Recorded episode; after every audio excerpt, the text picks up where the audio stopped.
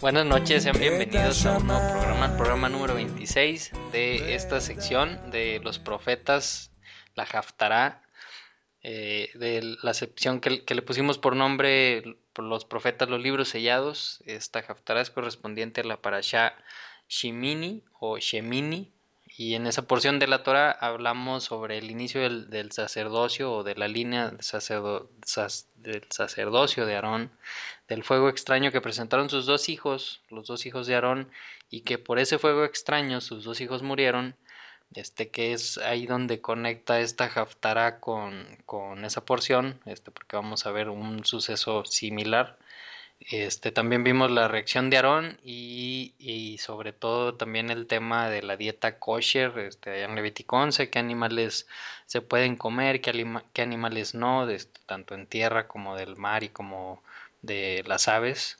Este, también pues hay un, tema muy controversial en, todo esto de, del estudio de la Biblia. Y en esta porción vamos a ver en el libro de Segunda de Samuel, el capítulo 6, desde el versículo 1 hasta el capítulo 7, versículo 17, y se trata de el traslado del arca que, llevó a cabo David, este, desde donde está. Ahorita vamos a ver dónde, de dónde eh, fue tomada el arca, este, el arca del pacto, y la llevó hasta, hasta Jerusalén, este, ahí la recuperó, y también cómo vamos a ver a alguien cercano a David este, por hacer algo mal, así como los dos hijos de Aarón hicieron algo que no debieron de haber hecho, aquí esta persona hace algo mal también y pues muere estando cerca de, de algo sagrado, ¿no? Algo, algo muy, muy importante. Este, entonces, mm, eso es lo que vamos a estudiar el día de hoy. Y Gabriel, ¿cómo estás? Buenas noches, chava chalón. Chava buenas noches, Memo. Este, Ahí ya fue todo, Pues estoy bien, no, estoy bien, este, ya feliz de, grabar en Shabbat y de saber que vamos a descansar este, casi 24 horas, entonces acá en México son las 11 de la noche, entonces de verdad es que volvemos, creo, creo que ya volví a la rutina, ya empiezo a decir otra vez en Shabbat que ya me urgía que llegara el día. Sí, sí, ya. urge, urge, urge. Qué bueno que ya llegó. urge. Sí. Semanas muy pesadas, ¿verdad? no, como no. pero, pero, pero, bueno, lo, bueno es que hay trabajo.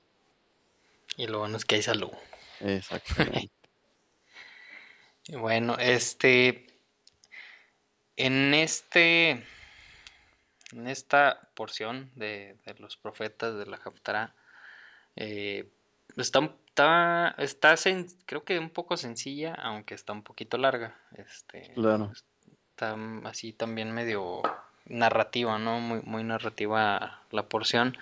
Este, como mencioné, pues se trata de, de cuando David va a, buscar el arca, este, para llevarlo otra vez a, al Mishkan, este, llevarlo ahí al lugar santísimo dentro del Mishkan de, del tabernáculo. Y, y pues a dónde fue a, a, dónde fue a tomar el arca, ¿no? Entonces yo creo que antes de, empezar a leer, este, donde, pues, donde comienza esta porción, en 2 Samuel eh, capítulo 6 versículo 1, pues algo de contexto, ¿no? Un poquito de historia sobre dónde quedó el arca, ¿no? Este, porque acordémonos, este, pues, el arca siempre había estado en el Mishkan, en el tabernáculo, y tuvo que haber sucedido algo, ¿no? Este, Ahí vamos a ver eh, dónde comienza esta historia de que, el arca fue tomada o fue secuestrada o más bien Dios permitió que así, que así sucediera. Este, mm, esta historia comenzaría por allá de 1 Samuel 4. En el versículo 11 vamos a ver que decía que el arca había sido capturada por los filisteos en una batalla de Eben Ezer en la época de Elí. Elí, aquel este juez que fue el que crió al profeta Samuel. Este, eso está en Samuel, 1 Samuel 4:11. Después vemos que el arca, eh, cuando fue tomada por los filisteos, fue llevada a una ciudad filistea llamada Ashhot. Eso lo vemos en 1 Samuel 5:1. Después de estar en esa ciudad, vemos que la llevan a otra ciudad este, también filistea, de nombre Ecrón, en 1 Samuel 5.10. Después lo llevan a un, a un lugar que, que, en la Biblia lo llama el país de los filisteos en, en algunas versiones, este, más, una, una traducción más, más real sería al campo de los filisteos. Eso lo vemos en 1 Samuel 6.1. Después fue enviada a, a, una ciudad que se llama Beit Shemish. esa ya es una ciudad en Israel. Este, que los filisteos eh, digamos, mandan, mandan el arca ya a una ciudad israelí, en 1 Samuel 6:13, ya que los filisteos habían estado teniendo o, siendo castigados por ciertas situaciones por haber tenido el arca en sus ciudades, por eso vemos que, que se mueve mucho, ¿no? Que está en una ciudad, se va a otra y luego la mandan a otra y luego la mandan a otra, porque pues veían o sentían como que no les estaba yendo tan bien como, como esperaban. En esa ciudad, en Beit Semish, este, muchas personas murieron por ver el arca directamente. Este, hablaba ya de números como de 50 mil personas, si mal no recuerdo. Eso en primera de Samuel 6.19. ¿Y por qué murieron solamente por verla? Bueno, en, números capítulo 4, versículo 5 al 6, este, es, es dicho o, o, da Dios las instrucciones de que siempre que se moviera el arca, cuando se tenía que desmontar y, para mover para mover todo el pueblo a otro lugar cuando se movía la nube, este las instrucciones eran que le tenían que poner tres capas entre telas y pieles para que nadie la viera. Este, incluso cuando entraba el sumo sacerdote eh, en el lugar santísimo, que era una vez al año, en el día del, perdón, el día de la expiación, este también ahí antes de que entrara al lugar santísimo tenía que poner o, llenar de humo la habitación para no ver el arca este directamente, entonces como que por eso e, era de mucho cuidado que no que no se viera el arca directamente, entonces en esa ciudad en Beit Semish todos lo estaban viendo directamente y pues hubo ahí un, un suceso, ¿no? Este Finalmente, en 1 Samuel 7.2, el arca es enviada a Kiriat Yearim, eh, a la casa de Abinadai. Esa es una ciudad eh, gabonita. no sé si tú tienes algo que ver, Gabo. no, creo que todavía no, espero, ojalá, ojalá sí. ojalá sí. Bueno, los gabonitas, ¿te acuerdas quiénes eran los gabonitas? Eh, los de Gabaón. Sí, bueno, fueron unos que, que veíamos allá en, en la historia de Samuel, en que vieron que estaba eh, el pueblo de Israel avanzando y, y tuvieron miedo y se hicieron ah, pasar como que eran personas de, ah, que, que, eran personas de, de muy lejos porque pues habían escuchado que iban a hacer la guerra de Israel con, con, los pueblos de ahí cerca y con los de muy lejos no, no, no iban a hacer la guerra, que podían, este, pues digamos, negociar, este, llegar a algún acuerdo, entonces se hacen pasar por otro pueblo muy lejano y hacen que Israel, que, que, que este Josué les prometa que no les iba a hacer daño, entonces cuando Josué se da cuenta que pues lo habían engañado, fue más... tiene que mantener la promesa, sí.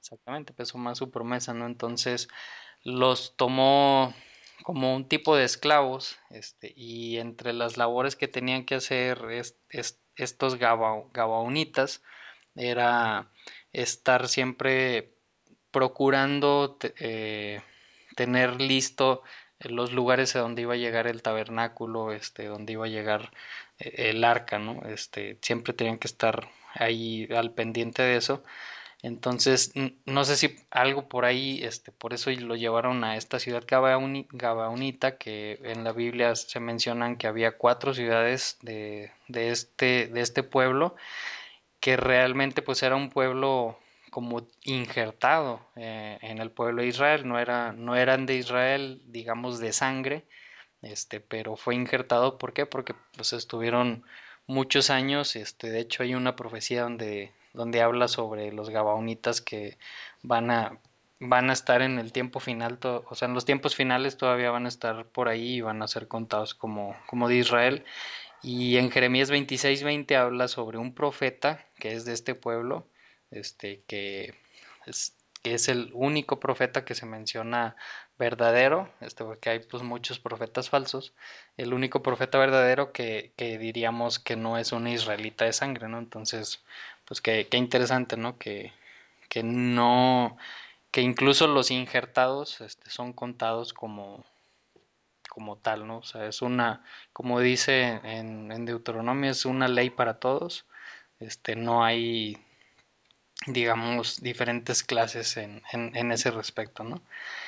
Y ya por último, en 1 Samuel 14, 18, Saúl pide que, que, lleven el arca a una batalla y después de eso, que pues es, la época de Saúl como rey, ya no se vuelve a saber nada sobre el arca hasta el momento en que David va a ir por ella, ¿no? Que es aquí en 2 Samuel 6.1. Entonces hay un, un lapso, digamos, histórico en el que ya no se sabe nada, nada del arca había quedado allá en esa ciudad, en Kirat Yarim, y pues aquí comienza nuestra, nuestra haftara de, de este Shabbat, en 2 Samuel 6.1, donde comienza diciendo, de nuevo David hizo llamar a todas las tropas escogidas de Israel.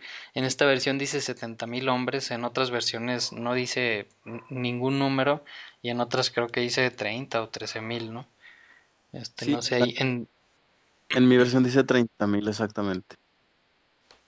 Ok, entonces, pues el chiste es que eran bastantes hombres y, uno pensaría, pues como, como ya lo había hecho varias veces David, pues otra vez iban a ir a la guerra, pero en este caso pues no, o sea, juntó a, todas las tropas de Israel.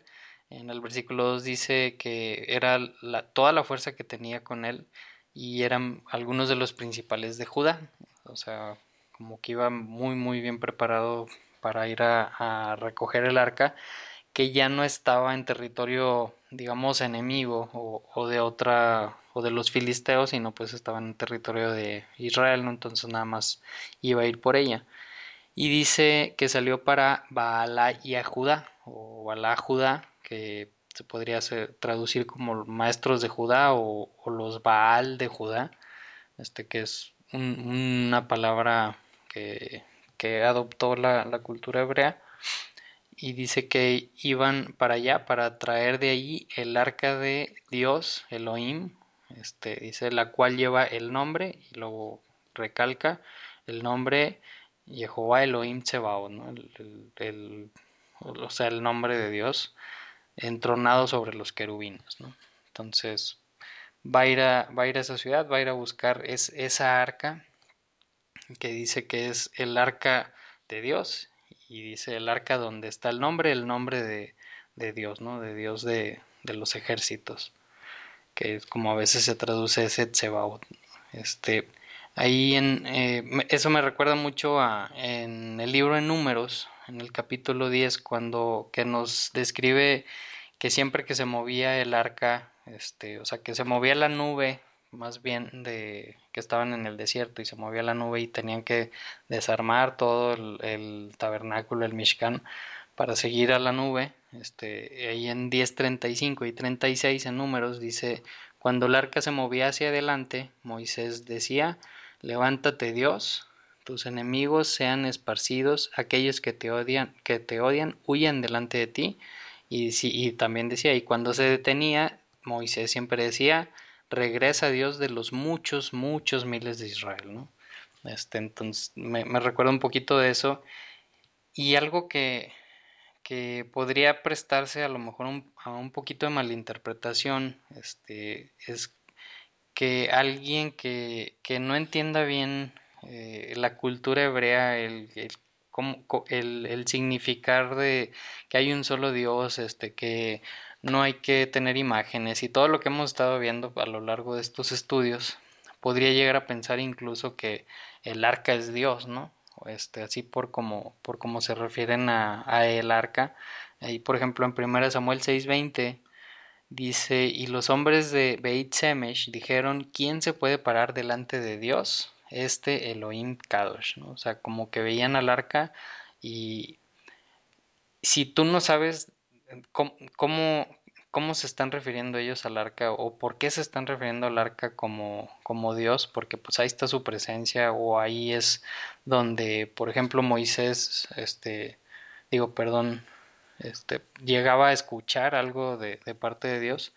sí se puede prestar muy fácilmente a una malinterpretación, ¿no? Y que digan, ah, pues este, es, esos israelitas tenían un dios que es un objeto y... Que era una caja, ¿no? Sí, o sea, es una caja, entonces, pues también sí tienen sus ídolos, ¿no? Este, pero realmente yo, yo no lo veo así, este, no sé si tú, si tú sí lo ves así, o... Pero, pues no, ¿eh? Sí, lo que pasa es que yo creo que también, Memo, el tema de la confusión ahí, porque incluso a, aquellos que vienen en aquella época, ¿no? Es decir, ellos sabían que por, por encima de estos querubines es que se manifestaba esta presencia, ¿no? Entonces, imagínate el respeto que no se le presentaba a la caja, ¿no? Y, después David haciendo, este, pues todos estos eh, con movimientos y presentándole estos respetos. Él mismo dice, ¿no? Más adelante, o sea, como yo vivo en un palacio y Dios vive entre tela, ¿no? O sea, cualquiera que lo escucharía diría, oye, entonces eh, la caja es su Dios o, su Dios está representado por una caja. Pero creo que, que, de alguna manera tiene sentido que pase lo que va a suceder más adelante, precisamente para quitarnos esa idea. ¿no? Sí. Entonces, versículo 3 dice, colocaron el arca de Dios en una carreta nueva y se la llevaron de la casa de Abinadab, que estaba situada en una colina, y luego menciona dos personas, Usa y Agio, hijos de Abinadab, guiaban la carreta nueva que llevaba el arca de Dios, y Agio iba delante del arca, ¿no? Entonces ahí para empezar si nos acordamos allá en Éxodo este, y, en, y en Deuteronomio, había, cuando daba las instrucciones este, Dios a Moisés de cómo tenía que hacer todos los utensilios que iban a estar adentro del tabernáculo, y después en, Deuteronomio que se veía la ejecución de, de, cómo se hicieron, este, y se da, digamos, el, la inauguración oficial del tabernáculo, veíamos que el arca y, los demás instrumentos tenían unas varas, ¿no? Y, eh, la instrucción de Dios era que cuando se tenía que cuando se moviera el arca, este, los levitas iban a llevar el arca de esas varas, ¿no? Este, el arca tapada en los hombros, ajá, y el arca tapada obviamente, y aquí vemos que primero que nada, este, cambian ahí un poquito las instrucciones y en vez de llevar cargada en los hombros el arca, la suben a una carreta, ¿no? Y la carreta iba, iba a ser jalada por unos, por unos bueyes. Entonces ahí podríamos decir primer error, tal vez. Claro, exacto. Este, y luego dice el versículo 5, David y los hijos de Israel estaban tocando poderosamente delante de la presencia de Dios con todo tipo de instrumentos bien afinados, con cantos, con liras, arpas, panderos, salterios y cimbalos, ¿no? O sea, iban haciendo pues toda una fiesta, ¿no? Iban celebrando, iban cantando, bailando, este, me imagino sonando chofar y haciendo pues música, ¿no? ¿Por qué? Porque pues iban muy contentos, este, pues llevaban ahí a, la presencia de Dios, al arca y pues la iban a, a regresar a donde, donde tenía que estar, ¿no? Después versículo 6 dice, cuando ellos llegaron a la ciudad de Najón, los bueyes tropezaron, y Usa extendió su mano para balancear el arca de Dios, y la agarró porque los bueyes la zarandearon. Esa palabra zarandearon, en, otras versiones a lo mejor dice, se, vuelve a decir se tropezaron o se estaban cayendo. Ahí es, esa palabra zarandearon en, hebreo es la palabra shamtude, que viene de la misma raíz que Shmita, el año Shmita, el año séptimo, que significa dejar ir algo, ¿no? Este, entonces, básicamente, esa es la idea, ¿no? Que se tropezaron los bueyes y estaban dejando ir, este, por un momento eh, el arca, este, y pues, obviamente, como que se iba a caer al piso, ¿no? Y luego en el versículo 6 dice, pero la ira de Dios se encendió contra Usa, este que fue el que metió la mano para que no se cayera el arca. Y aquí en esta versión dice por su ofensa. Este, en otras versiones dicen temeridad, en otras versiones irreverencia, en otras versiones dice error. Este, entonces dice que la ira de Dios se enciende contra esta, contra Usa por, por su error, irreverencia por su ofensa de haber metido la mano, ¿no? Este, o al menos eso es lo que, lo que se nos da a entender, este, que se preocupó, yo creo que por reflejo metió la mano para que no se cayera el arca, y por eso que hizo, este, dice, y Dios lo hirió en ese mismo lugar, así que él murió ahí junto al arca de Dios, delante de Dios, ¿no? Esa palabra ofensa o temeridad o irreverencia o error en hebreo es la palabra shal. Este, esa palabra shal, en, si lo buscas en el Strongs, por ejemplo, o en, o, en cualquier diccionario que, traiga referencias, vas a ver que en este versículo es en, la, en el único versículo donde se utiliza la palabra, este, la, la, palabra shal. Realmente no se sabe a ciencia cierta qué significa. Este es pues incierto o desconocido su significado. ¿Y qué pasa cuando, cuando hay un, una situación así? Pues a veces unas versiones eh, lo ignoran y, no lo traducen o en, en, algunas otras traducciones buscan qué significa una palabra similar de, de alguna otra lengua semita, ¿no? Que pues, son parecidas las, las lenguas semitas y aquí, por ejemplo, en el lenguaje, en el arameo, hay una palabra parecida que es shali y significa error, ¿no? Entonces, por eso en algunas versiones dice error. La verdad es que a ciencia cierta no se sabe qué significa esa palabra, este, pero por esa acción, por ese shal, este, fue que, que la ira de Dios se encendió y, y, y e hirió y, y, mató, digamos, a esta persona, ¿no? A Usa. ¿Por qué habrá sido? Este, realmente no lo sé. no sé si tú hayas encontrado algún comentario, Gabo, de, sobre, sobre eso. Sí, este, eh, fíjate que nada más encontré eh, el comentario de un rabino que explica que en apoyo en los versos de Primera Crónicas 15:22, eh, Usa no pertenecía a la tribu de Leví. Entonces, que él se acercara a tocar esta caja, vamos a decir el arca, iba eh, en contra de aquello que había establecido la Torah. Es decir, en números 18.7 dice, todo extraño que se acercare, ¿sí? Mm, este, sufrirá la muerte. Aquí yo creo que la, siguiente pregunta que debería surgir de manera automática es, ¿se iba a caer la caja, Memo? ¿No? O sea, hubieras dejado que se cayera. Es, ese es el punto, o sea, si dejo que cayera, ¿qué hubiera pasado? Pero si, si, si decido apoyar para que esto no, no sea como, como sucedió, bueno, pues a lo mejor queda todo tirado, a lo mejor se rompen las tablas si es que estaban adentro, eh, no sé, un montón de cosas, ¿no? O sea, ¿qué onda ahí con, con el tema de, de la misericordia, del... Ahí, ¿cómo, ¿Cómo podemos entender esto, man?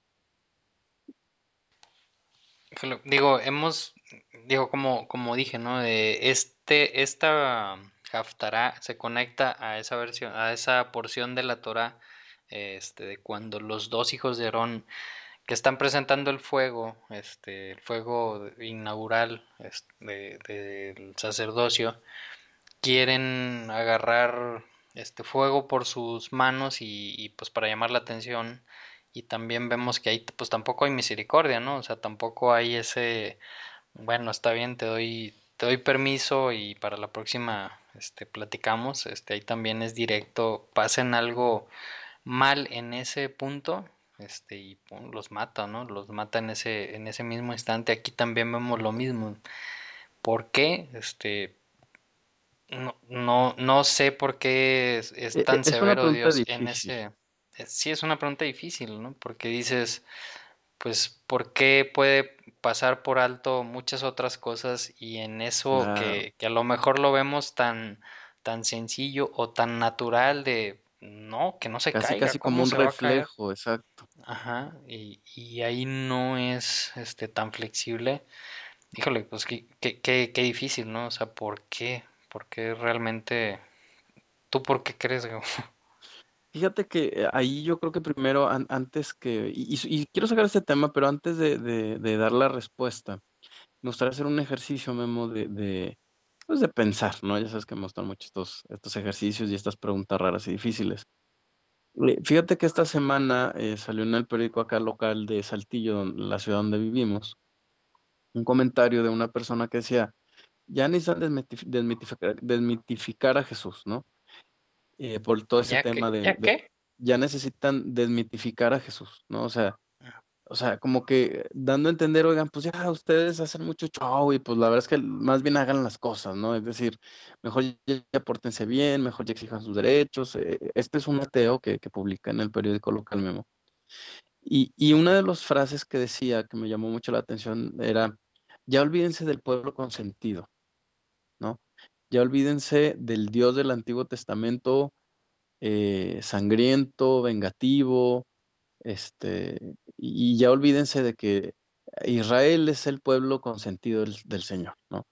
Y, en ese sentido, la pregunta, la primera pregunta es, ¿refleja esto que acabamos de leer la naturaleza de un pueblo consentido, Memo? O sea, podemos decir después de, de leer este versículo es, ¿Israel es un pueblo consentido? Parece ser que no. Todo lo contrario. Se le exige.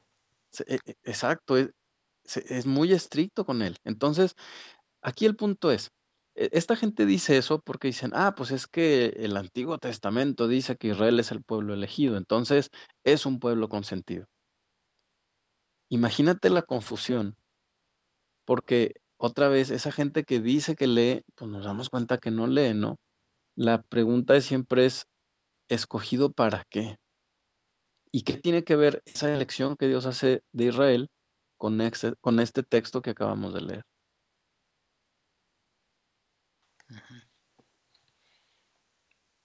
Órale. Fíjate, cómo Dios escoge a Israel para manifestar la justicia de Dios. O sea, Dios le dice a Israel, a ti te dije que nada más los levitas podían tocar y nada más. Oye, pero es que el, acto reflejo y pues mi brazo se estiró y pues no, no lo pensé. Sí, pero te lo dije. Le está exigiendo a Israel incluso que, que, que, que se sobreponga más perfección o que se eleve por sobre sus instintos. Pues, oye, es que tuve el instinto, pues contrólalo. Oye, eh, pero es que si va a caer porque lo subió una carreta, pues no lo subas a la carreta. Es decir, Dios fue bien específico con Israel. Ahora la siguiente pregunta es, si Dios decidió manifestar su justicia a través de Israel, ¿qué decidió manifestar a través de los gentiles? Su misericordia. Exactamente. La siguiente pregunta y última, ¿por qué esa dualidad?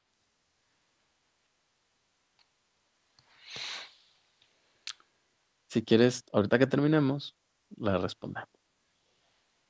Bueno. ok. Este, bueno, entonces eh, nos quedamos en el versículo 7 y el 8. Dice, y David estaba abatido porque Dios se hubiera enfurecido contra Usa, eh, y ese lugar ha sido llamado Pérez Usa, y que significa el quebrantamiento de Usa desde entonces. Versículo 9 dice, aquel día David se sintió temeroso de Dios y exclamó, es mejor que no me lleve el arca de Dios. o sea, claro.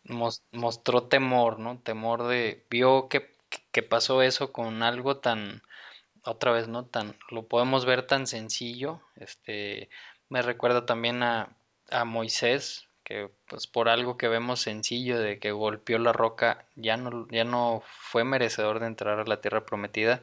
Aquí en ese caso con los hijos de Aarón por algo sencillo de que a lo mejor agarraron fuego y no lo debían de haber hecho, fueron castigados y ahorita vemos otra vez esto, ¿no? O sea, por algo que vemos sencillo, que David, imagínate, vio que hubo un reflejo y que quiso evitar que se cayera el arca y chin, ve que se, que se muere esta persona, Usa.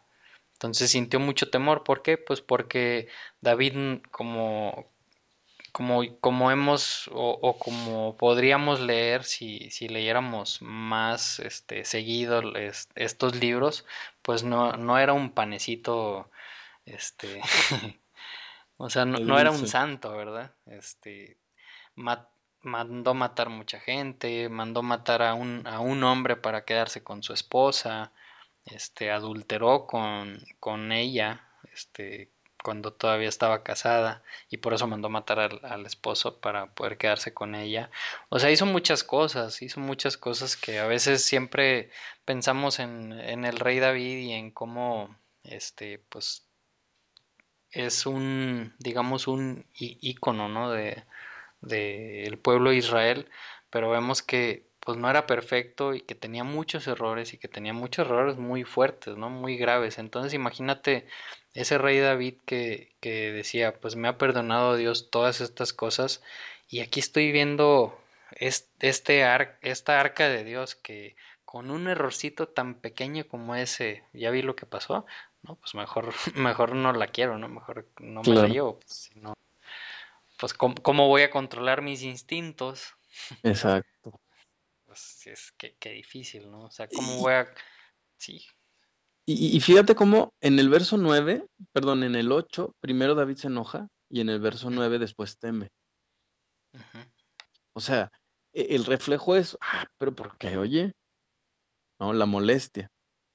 Después no somos dice los consentidos. Exacto, no somos los consentidos, no somos el pueblo chiflado, ¿no? Y entonces, eh, fíjate que de qué manera tan interesante te plantean la sucesión de hechos. Primero se enfureció, le cambió de nombre al lugar y seguramente un tiempo después temió. No forzosamente sucedió al mismo tiempo. Pudieron haber pasado horas, días, meses, años. Entonces, ¿por qué? Porque a veces el temor, la reflexión que trae el temor perdón, eh, la reflexión que trae el enojo nos hace entender. No, hay que recordar que Israel precisamente ha sido llamado Israel porque es el que se opone a Dios. Es el que a través de, las preguntas, de, hacernos preguntas y, buscar las respuestas, es como vamos a conocer a Dios. A eso ha sido llamado Israel. ¿No? Entonces, también me llama mucho la atención y entonces ya cuando teme, ahora sí dice, bueno, ¿cómo entonces debo de mover el arca? ¿E-, ¿Era esa la lección que Dios le quería enseñar? Por supuesto, ¿no? Pues claro, claro. Sí, o sea, oye, pon atención a las instrucciones que, les di desde e, el principio. Es una zarandeada de, eh, no es como tú quieras, es como yo te dije. Entonces, imagínate qué difícil, porque David está diciendo, a ver, si va a caer el arca, nosotros la detenemos y ya por eso mataste al que metió la mano. Y luego voltea hacia los filisteos y los ve adorando a Dagon y, y a ellos no les haces nada. ¿Por qué? Porque a ti sí te dije. A ellos no, a ti. Oye, pero es que aquel, no, no me importa el otro. Vamos a resolver esto tú y yo. o sea, imagínate esa situación y pasar por todo ese proceso de entender de si es que a nosotros Dios nos dijo. Aquel que no sabe, pues no tiene la culpa, ¿no? Él, pues, pues no, puede enterarse, no hay quien vaya y le diga, a mí sí me dijeron. Ajá. Imagínate lo que no aprendió en esos dos versículos, David. y lo que no, y lo que tenemos que aprender y nosotros. Lo que tenemos que aprender nosotros, y, ni David ni nosotros hemos terminado el proceso. Todavía se va a aventar unos errorzotes ahí, David, ¿no? Entonces, definitivamente, ¿qué, enseñanzas de este Dios? Pues es que realmente, este, es un trato de padre e hijo, ¿no? Y, de hecho, al final de esta Haftara vamos a ver eso mismo, ¿no? Que, dice Dios que, que, va a tratar a, a, esa descendencia de David como, como, un padre, o sea, que va a ser como un padre para, para esa descendencia, y dice, pero también lo voy a castigar con vara cuando sea necesario, ¿no? Exacto. Entonces, pues sí, o sea, es el pueblo elegido, como, como bien dices, pero pues también al que más se le va a exigir. Exacto. ¿Elegido para qué? Sí, pues para mostrar, para, para mostrar, para dar a conocer a Dios, ¿no? Exactamente.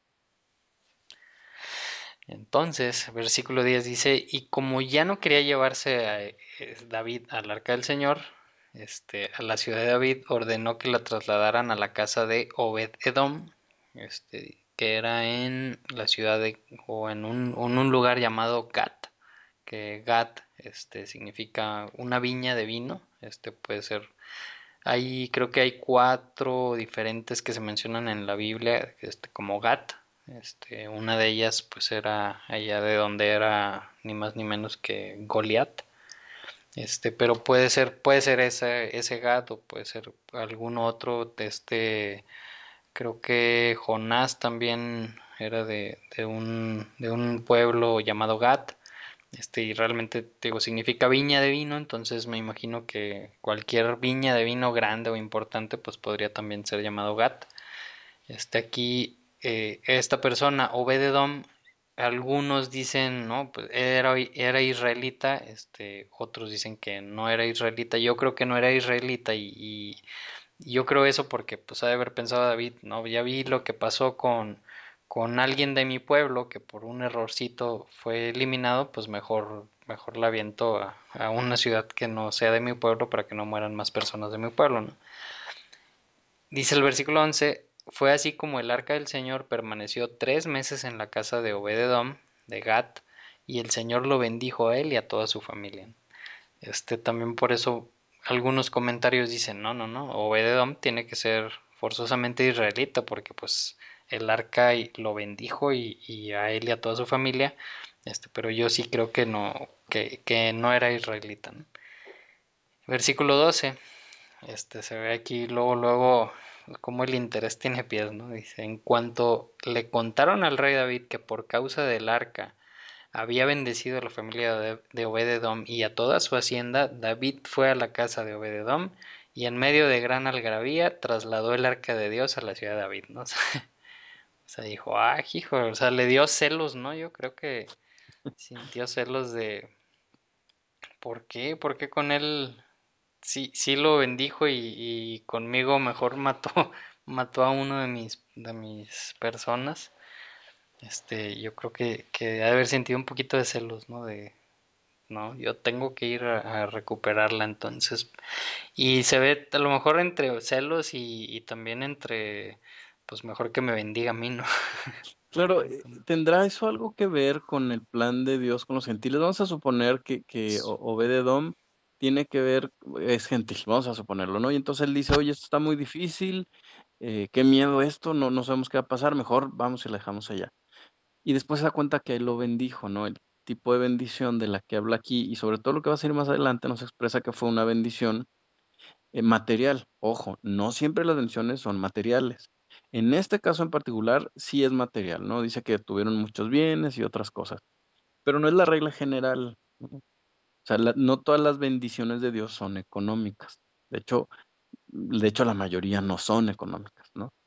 Entonces, eh, ¿tendrá algo que ver con, con, con las enseñanzas de Pablo esto? Pues decía Pablo, pues un montón, ¿no? Decía Pablo en, en, el libro de los Hechos, Dice, ¿qué más quisiera? Sí, moverlos a, a, los de mi raza, dice, a, que sigan este camino, que sintieran celos por este camino. Puede ser, ¿eh? Sí, yo creo que sí hay mucha conexión este, con, con, eso, ¿no? Con ese plan. Este, porque sí, sí, se, se empieza a ver ese celo, ¿no? Ese celo de, eh, de del pueblo ahorita conocido como judío, de, que empiezan a ver y, oye, ¿por qué ellos que no tienen nada que ver están guardando las fiestas? ¿Y por qué ellos están este, mencionando el, el tetragramatón, el nombre de Dios? Y pues, oye, eso no, no se puede. Y empiezan a tratar de arrebatarlo, ¿no? Este, eh, empiezan a tratar otra vez de, de, de ir por él y de decir, no es tuyo, es mío, dámelo, regrésamelo. Tú no tienes nada que hacer aquí, este, me voy a llevar esto, ¿no? Así, exactamente.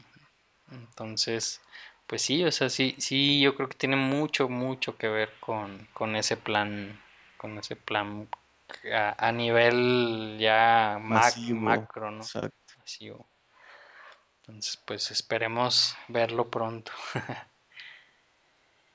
Y bueno, versículo 13 dice que apenas pues ya va David, este dice, presta para la orquesta y se lleva el arca. Dice, apenas había avanzado seis pasos este, cuando se detiene David y sacrificó un toro y un ternero engordado. O sea, dice, bueno, vamos a hacerle diferente. Este, no dice, realmente en, la Torah no dice si lo llevaban en los hombros al arca o si iba igual en un carrito, no dice, obviamente yo asumo que, ya lo hicieron bien como, como lo debieron de haber hecho. Este, tampoco en la Torah eh, no nos indica que cada seis pasos tuvieran que estar haciendo sacrificios. Este, ahí yo creo que también pues David se quiso curar en salud. Sí. Y, bueno, dice, e, en algunas ocasiones yo, había escuchado, ¿no? Y cada seis pasos hacía eso. Este realmente, pues nada más dice que apenas llevaban seis pasos y hizo, y hizo ese sacrificio. Me imagino que sí ha de haber hecho otros eh, eh, a lo largo del camino. Y luego dice, versículo 14, vestido tan solo con un efod de lino, o sea, con una manta blanca, se puso a bailar ante Dios con gran entusiasmo. Este, ahí pues hay, hay algunas películas, ¿no? Una película muy, ahí muy viejita donde se ve cómo, iba bailando el, rey David. dice, así que entre vitores y el son del cuerno de carneros, el chofar, David y todo el pueblo de Israel llevaba el arca de Dios, ¿no? Y se sucedió que al entrar el arca de Dios a la ciudad de David, Mical, la hija de Saúl, o sea, la esposa, la que, la que se había ganado David este, por haber matado a Goliat, dice, se asomó a la ventana y cuando vio que el rey David estaba saltando y bailando delante de Dios, o, fíjate aquí dice delante de Dios, esto realmente sería delante del arca, sintió por él un profundo desprecio. O sea, que dijo, qué oso. sí. y, la pregunta aquí es, ¿por qué sintió desprecio? Pues porque ya no, no, no mostró ese, esa realeza, ¿no? Es, postura que, que, tenía que mantener un rey. De, pronto hay esa confusión y en algunas versiones dice que él andaba desnudo. No andaba, evidentemente no andaba 100% desnudo. Ahí la traducción correcta tiene que ver con que quedó con estos trapos del, del, lino de los que tú hablas. Es como decir, se quedó en calzoncillos, ¿no? Que, que no existían propiamente los calzoncillos y al, al, al decirnos efod, la, la, la Biblia, eh, nos está refiriendo incluso más bien como, como un... Em, como un traje interno, como una manta, exacto. Entonces, en otras palabras, eh, mi, Mijal queda mm, eh, molesta porque luce como el más pobre de, los que estaban ahí, o sea, no está solamente en ropa interior y, no trae sus trajes elegantes y está haciendo cosas que haría todo el pueblo, ¿no? ¿Cómo un rey va a hacer eso? Y, bueno, por ejemplo, hay eso sobre el efod, si leemos por allá en Éxodo, Éxodo, híjole, no, me acuerdo, treinta y tantos, cuando Dios le está dando las instrucciones a Moisés de cómo debe de hacer las vestiduras sacerdotales, no porque David utilizara vestiduras sacerdotales, pero como referencia, pues decía, ¿no? Que llevaba un efod blanco y, y vemos que era una manta blanca así, este, pues hasta los pies, completa como como una bata de baño pero cerrada, toda blanca y ya después llevaban otro, otro tipo de vestiduras, este, el, sacerdote aquí pues, pues sí, ¿no? Como dices, yo creo que era un tipo de ropa interior que llevaban y ya encima de esa pues ya llevaban sus, pues no sé, diferentes...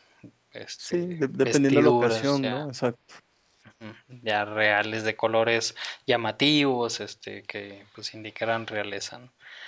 Este, ahí y pues esta Mil, Mical, este, pues fue hija de rey, o sea, fue hija de Saúl. Este, nació y, creció como, pues como una princesa, pero su abuelo, este, pues era también ovejero, ¿no? Este, antes de que Saúl se levantara como rey, que fue pues el primer rey de Israel, pues ella, digo, su familia no, no fue de la nobleza todo el tiempo, ¿no? Sino eso pues ella a lo mejor ya ni se enteró, pero pues también ella, digo, su familia ahí andaba en eso que le daba tanta vergüenza, ¿no? Este, que, vio a David haciendo. Versículo 17. El arca de Dios fue llevada a la tienda de, campaña que David le había preparado, o sea, al tabernáculo, este, la instalaron en su sitio y David ofreció holocaustos y sacrificios de comunión en presencia del Señor, o, sea, sacrificios de paz. Y cuando David había terminado de ofrecer la ofrenda quemada y la ofrenda de paz, este, un, holocausto y otra ofrenda de paz, dice que él bendijo al pueblo en nombre de Jehová Elohim Sebaot, el, nombre, en nombre de Dios, que me imagino que ha de haber ahí este, hecho la bendición sacerdotal este, que vemos allá en números 6, 4, creo. Y dice, y cada uno de los israelitas que estaban ahí congregados, que era toda una multitud de hombres y mujeres, les repartió pan, una torta de dátiles, qué rico, y una torta de uvas o de pasas. Dice, después de eso, todos regresaron a sus casas. O sea, ya, pasó la fiesta. Pues, pues, nada más hubiera orado por ellos mejor, ¿no? Y les hubiera dicho, bueno, ya váyanse, ya se acabó la fiesta, ya váyanse. No, les dio de pues. De comer y o les pidió o a lo mejor les, pidió una coopera no yo, creo que está mal ahí la traducción y más bien les ha de haber pedido el diezmo y entonces ya los despachó. Yo, yo creo que sí ¿eh? yo creo verdad otra versión. Sí sí sí. Pues sí no qué, diferente no este ahí me estaba mostrando eh, hoy eh, mi jefe en el trabajo unas imágenes ahí de que, ponían ayuda al pastor porque queremos comprarle un helicóptero para que no esté batallando. Y, y me decía mi jefe, ¿a poco esto es real? Y pues sí, sí es real. Entonces, pues... Sí, pero no en esa página, es, es real en el mundo. Es real, sí. Exactamente. Entonces, pues no, ¿verdad? No, no, no va por ahí, ¿verdad? Este, más bien David daba, como, como rey, como ungido que era. Ungido como rey, como líder, como alguien que ha entendido la naturaleza de Dios, sabe que tiene que dar. Porque la naturaleza de Dios servir es y dar. Exacto. Entonces, versículo 20. Cuando David volvió para, para bendecir a su familia, Mical, la hija de Saúl, le salió al encuentro y le reprochó. Híjole, eh, una mujer enojada, y le dice, qué distinguido se ha visto hoy el rey de Israel. Y ahí me imagino así con, con la cara y con, con el tonito. la tonadita, ¿no? Y lo aquí es donde está la confusión, la confusión, ¿no? Dice, desnudándose como un cualquiera en presencia de los esclavos de sus oficiales. Este, pues como, como dices, ¿no? O sea, el desnudarse es como, como no tenían esas ropas interiores, pues es como si ahorita tú anduvieras en calzones, este, pues a lo mejor en aquellas Un poquito más grandes, sí, exacto. Mm, sí, sí, o sea, en esas épocas pues era como estar en ropa interior, ¿no? Y pues a veces cuando alguien anda en calzones, pues dices, ah, está encuerado, ¿no? O, que trae ropa muy chiquita y dices, ay, mira, esas mujeres encueradas. Entonces, pues aquí. y dice, y David le respondió, lo hice en presencia de Dios quien en vez de escoger a tu padre o a cualquier otro de su familia, me escogió a mí y me hizo gobernante de Israel, que es el pueblo de Dios. Entonces ahí pues es ese que decías hace rato que ya nos olvidemos de, Israel y que es el pueblo, pues bueno, aquí dice que, que es el pueblo de Dios. De modo que seguiré bailando en presencia de Dios. O sea, el baile o lo que esté haciendo no es para el pueblo, no es para agradar al pueblo, al hombre, a, ti o a cualquiera, si no es para agradar a Dios. Y pues yo creo que ya con el simple hecho de que todo el camino fueron y no, no se murió ninguno, pues yo creo que sí le agradó a Dios, ¿no? Y dice, y me rebajaré más todavía hasta humillarme completamente, y sin embargo, esas mismas esclavas de quienes hablas me rendirán honores, ¿no? O sea, qué interesante planteamiento, De verdad, si, si lo desmenuzas, es una cosa fascinante. Prácticamente eh, podríamos eh, trasladar eh, esta mm, historia al día de hoy. ¿Qué pasaría que yo te dijera, oye Memo, este, pues fíjate que ahí en tu trabajo fui a visitarte y pues andas mal, ¿eh? Porque en tus tarjetas no dice ahí que eres licenciado. Entonces imagínate que tú me dijeras, Fíjate, Gabo, que no es algo que me preocupe porque aunque mis tarjetas no dicen que soy licenciado, el puesto que me dieron, que es del licenciado, ¿no? La gente lo entiende y me trata como a un licenciado. Es prácticamente lo que le acaba de contestar David a Mijal. Lo que le está diciendo es, no importa la apariencia, no importa eh, el tema exterior, yo sé cuál es mi posición, ellos saben cuál es mi posición también. ¿Cuál es el problema? Pues que siempre tendemos a, las apariencias. claro. casualmente quien tiende a las apariencias es la hija del que no fue elegido. Entonces, si, si, ves a alguien que trata de aparentar un montón, bueno, ya sabes cuál es el hueco que está tratando de cubrir.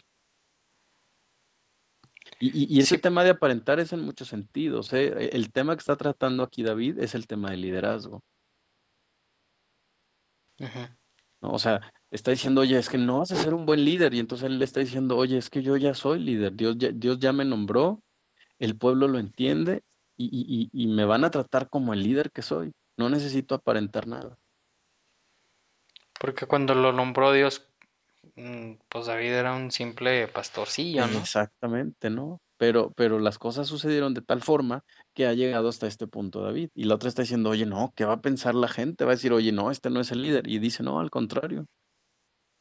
O sea, esa seguridad de, David por, por no aparentar, a mí me impresiona mucho. Digo, yo sé que aún David va, apenas está por empezar el desorden en la vida de David después de estos capítulos, pero con razón Dios dice que es un hombre con su corazón.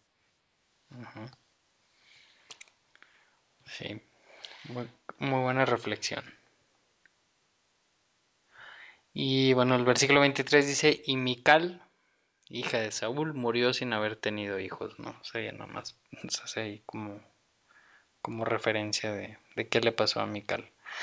No sé si después de ahí, este, creo que en alguna película Digo, aquí no dice nada, ¿no? Pero creo que en alguna película después de eso, pues la mandó así como, como a un, a un cuarto y ya no la, ya no la pelaba y ya no permitía que, que tuviera otros hombres, ¿no? Y por eso yo creo que hace referencia a que murió sin haber tenido hijos.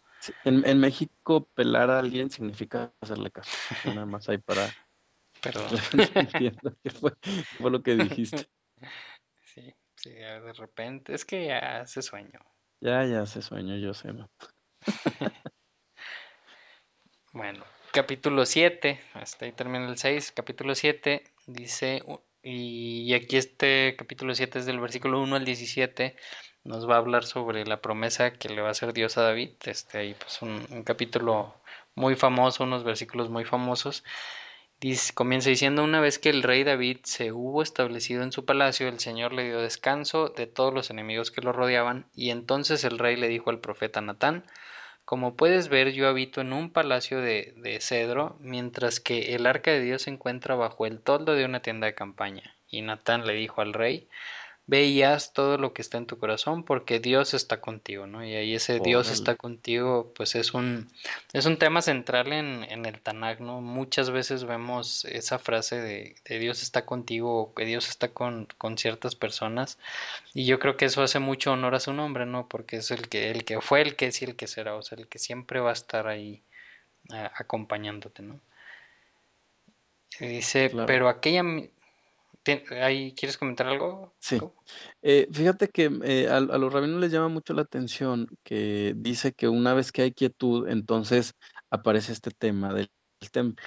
Entonces ellos comentan que en base a estos versos se establece que se, podrá construir el santuario o el templo después de un, después de un periodo de paz, no antes. Mm. Órale. ¿Sí?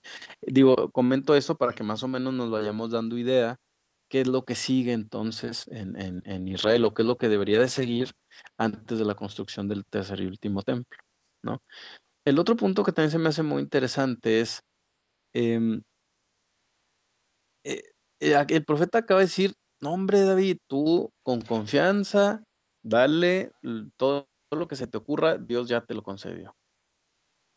Y entonces en los versículos que vas a leer a continuación, eh, el profeta se da cuenta que se equivocó.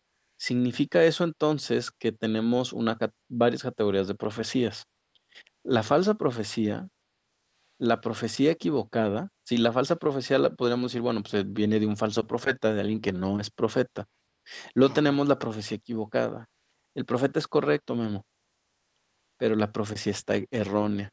No es que la persona vaya en contra de Dios, es simplemente se equivocó, no se dio el tiempo de orar y pues cometió un error. Y después la profecía atinada, ¿no? ¿Significa eso entonces que los profetas también se pueden equivocar? ¿No va eso en contra del concepto normal que tenemos de santidad? Sí. y resulta que, que entonces equivocarse no tiene nada que ver con la santidad. Órale. Sí, porque si no aquí pues hubiera, diría no también, y Natán murió al Y Natán se murió por decir estas palabras. No, simplemente entiende y dice, híjole, David, ¿qué crees? Que no era así. Y ahí yo creo que es donde está el valor, ¿no? El, claro. O sea, imagínate el tener que ir con el rey y decirle, ¿sabes qué? Me equivoqué. Sí, porque además yo me imagino que se lo dijo en un momento de emoción. No, hombre, claro, David, Dios tiene grandes cosas para ti, tremendas para ti, todo lo que tú quieras. Dios, no, no, pero tú eres el consentido. Y luego decirle, oye, ve y dile al rey que pues que no, que, que dijiste puras tonterías.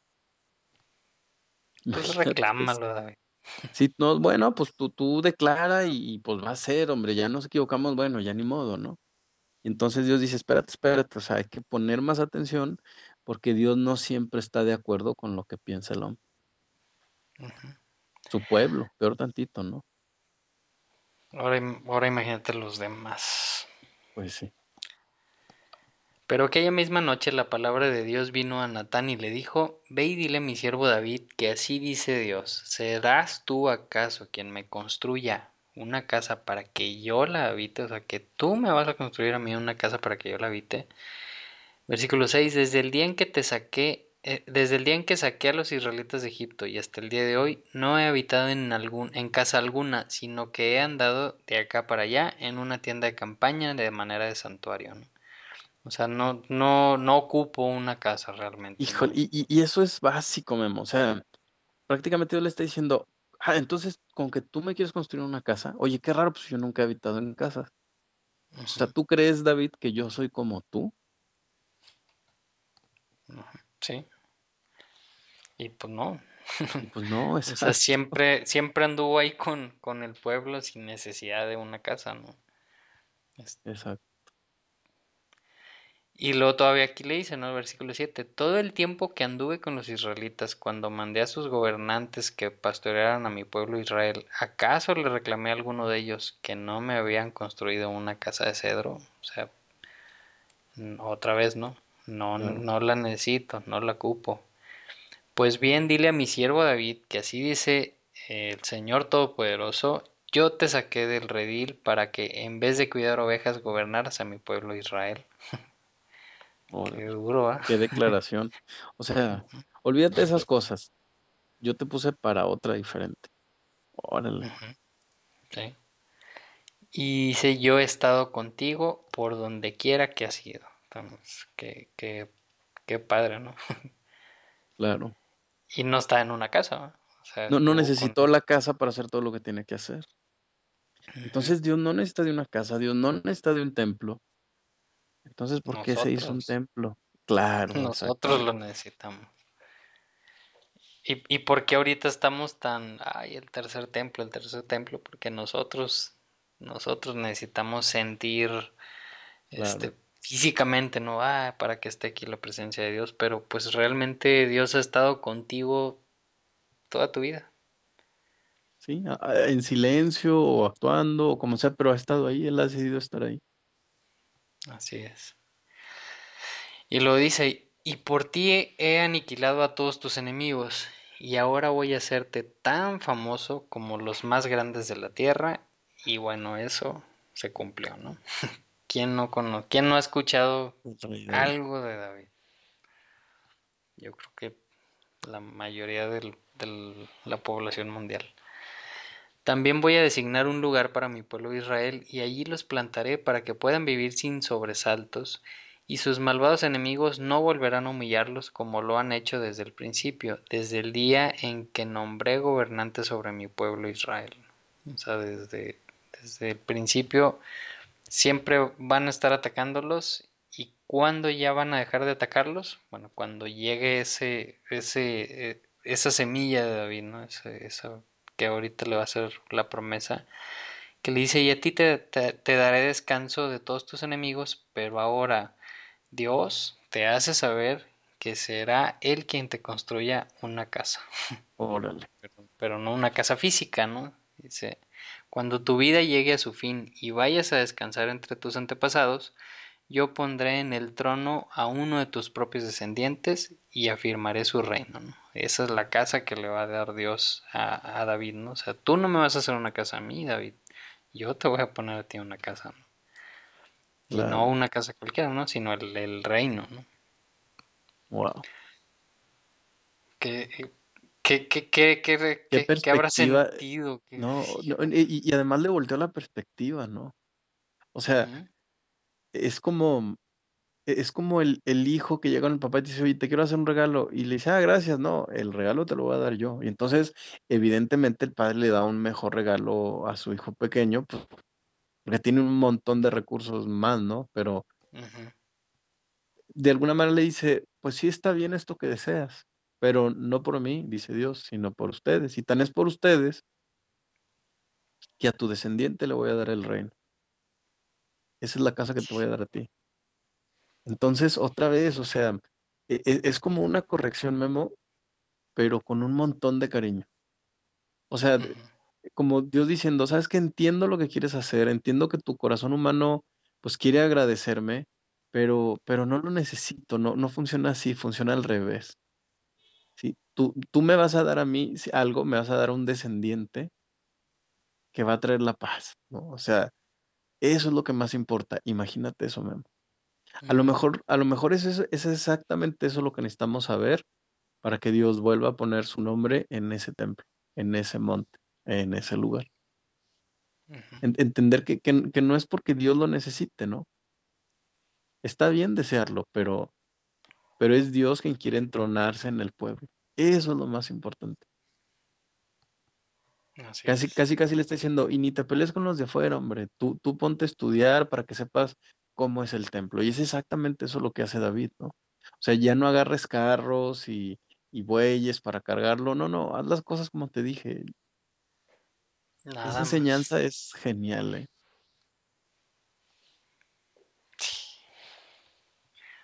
No, y, y, y qué, qué cabeza dura somos, ¿no? Porque digo, así como, como David, o sea, toda la, revelación que, les, que se le está dando, todo lo que les... O sea, imagínate que, te, que el profeta de Dios te diga, ¿sabes qué? Este, Dios me acaba de decir esto y que después de eso y después de haber entendido con, con, todo lo que pasó con el arca, híjole, tengo que ser más precavido con las instrucciones que me está dando Dios. Y después de eso vemos toda la serie de cosas que hace David. Y, y, y te digo, o sea, somos iguales, ¿no? O sea, después de estar estudiando y de estar viendo y, haciendo un podcast y al siguiente día haces una sonzada, este, dices, hijo, qué cabeza dura somos y, y realmente pues qué misericordia de Dios, ¿no? Porque pues hasta ahorita no me ha aniquilado. Hasta ahorita. hasta ahorita. Y, y, pues todos los días haces algo, dices una cosa, te ríes de alguien o no sé, tan, tantas cosas que van en contra de, la palabra de Dios y que aunque ya las sabes, aunque ya las leíste, aunque ya las viste y las pones en por práctica, siempre se te escapa algo, ¿no? Entonces, pues aquí lo mismo le pasa a David, ¿no?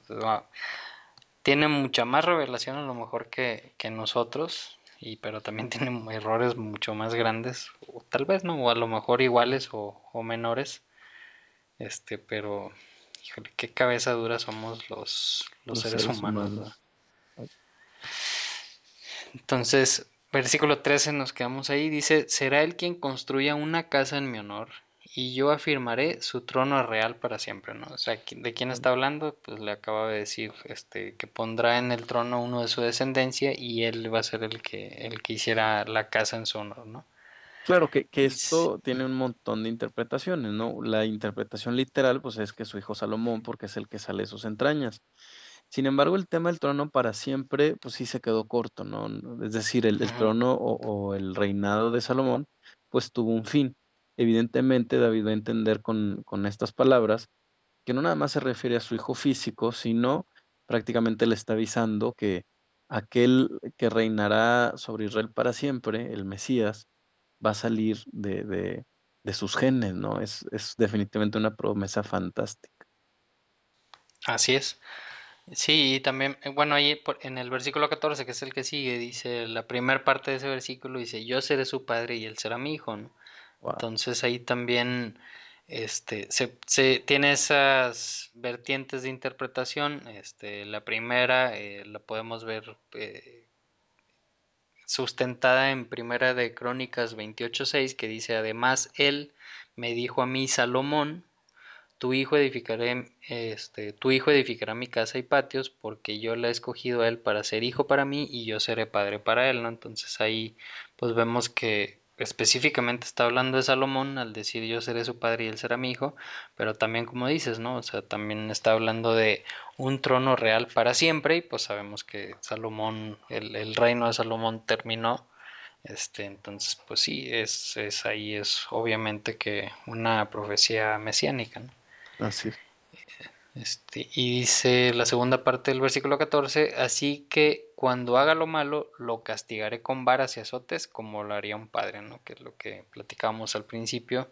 Este, pues sí es el pueblo escogido, sí es el, a lo mejor el, el pueblo mimado, pero pues es un padre que quiere lo mejor para, para ese hijo y cuando quieres lo mejor para tu hijo, lo mejor que puedes hacer por él es castigarlo cuando necesita ser castigado, este, darle sus nalgadas cuando necesita este, tener sus nalgadas. ¿Para qué? Para que otros no lo castiguen y si mejor lo castigues tú y que aprenda cuál es el camino correcto, ¿no? Entonces, pues Dios actúa de la misma forma con, con su pueblo y vaya que a lo largo de la historia hemos visto cómo lo castiga con las varas y con los azotes, ¿no? Este, el que diga que eso no es cierto, pues no ha leído o no conoce nada de, la historia del pueblo de Israel, ¿no? Así es. así. Ese tema de yo seré su padre y él será mi hijo, también este, en Deuteronomio 14.1 este, se lo dice a, todo el pueblo, ¿no? Que dice, pórtense como hijos de, de Dios.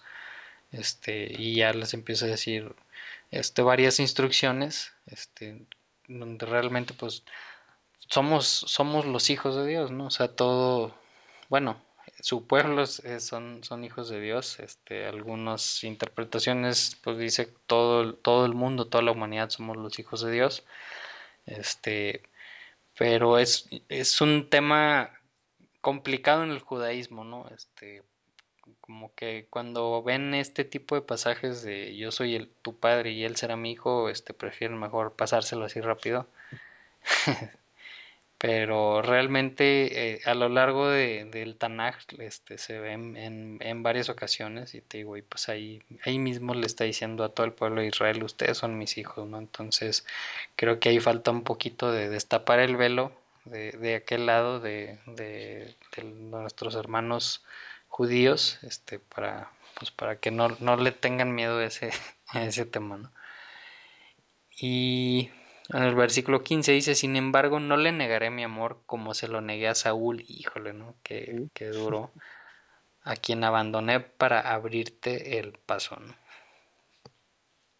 Y ya casi para terminar, versículo 16 dice, tu casa y tu reino durará para siempre delante de mí, y tu trono quedará establecido para siempre. O sea, no, no dos mil años después o mil años después o hasta que destruyan el templo ni nada de eso, sino el trono va a quedar establecido para siempre. Y ya por último, versículo 17, Natán le comunicó todo esto a David tal como lo había recibido por revelación. Y ahí, ahí termina nuestra porción. ¿Qué tal? ¿Qué tal? Increíble, la verdad el cierre es fantástico. Sí. Y nos debes ahí una respuesta, ¿no? Una respuesta, a ver, ¿cuál era la pregunta? ¿Te acuerdas?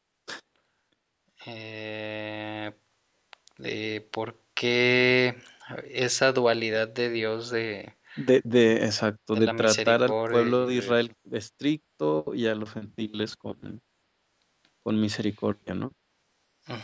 Eh, eh, me parece ser que de- después, de- pr- primero Dios hace esta distinción, ¿no? Y después de hacer esta distinción, entonces Dios decide revelarle algo a David, ¿no? Esto, esto significaría que la dureza con la que tratará a Israel eh, le será retribuida para bien, ¿no? Prácticamente estamos viendo que el, el trono de David pues va a ser establecido para siempre, ¿no? Y, y este descendiente del cual habla Memo, comparte todas las características con Israel, por eso también dice que, que también as- al hijo de David, en este caso a Salomón, pues, pues también lo, lo va a tratar con vara de hierro, va, va a ser duro con él, o sea, le está diciendo prácticamente todas las generaciones de israelitas, ¿sí? Serán tratadas de la misma manera. Dios va a ser un Dios estricto. Y al mismo tiempo, ¿sí? Los gentiles van a ser tratados con mucha benevolencia. Les explique por qué es tratado de esta manera. Que les explique en qué consiste la justicia para que entonces se complementen ambas posiciones. Israel tiene que ujú, explicarles esto y entonces los gentiles deben de valorar la benevolencia de Dios.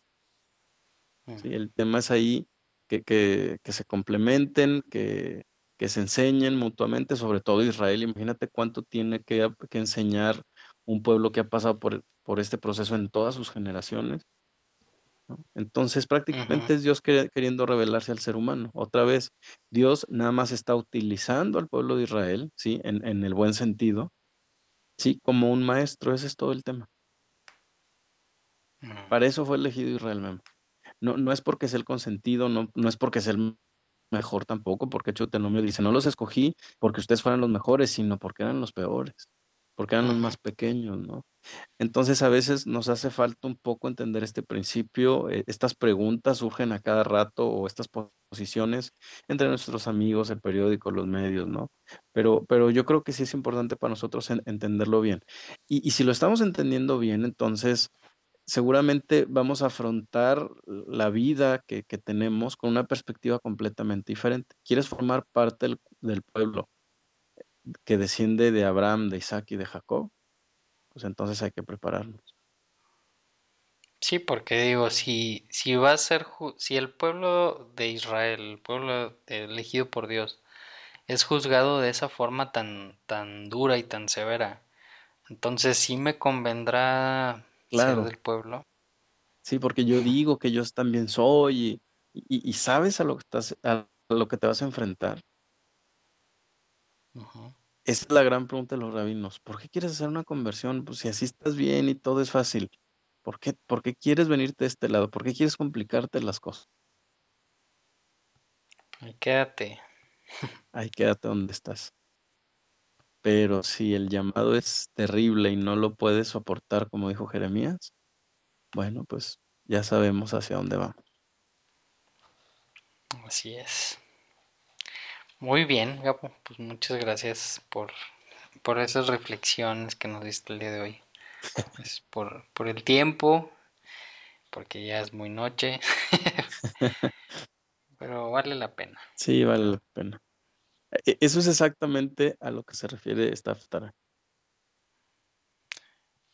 ¿A que vale la pena desvelarte? Sí, a que vale la pena desvelarte porque tú adquiriste un compromiso. Sí, es, es, es eso. muy bien. Pues aprendimos cosas nuevas. Así es. Como siempre la Biblia nos habla, ¿no? Claro. Muy bien, Gabo, pues muchas gracias. Este, te Hombre, dejo descansar. Este, igualmente. agradezco a, a todas las personas que nos escucharon, que nos siguen. Este, compartan lo- los estudios si les gustan, si sienten que les pueden, que le pueden servir a, a alguien más, compártanlos, por favor. No se lo queden ustedes solitos.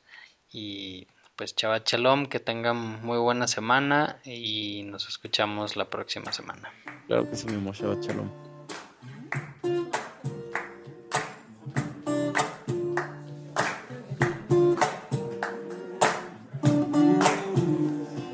Eliyahu,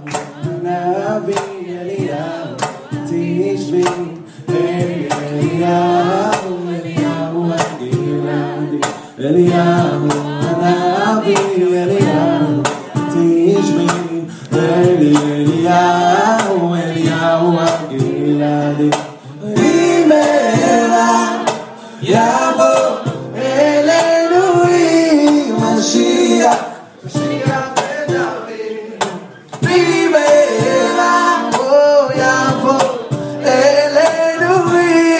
Mashiach, Mashiach David.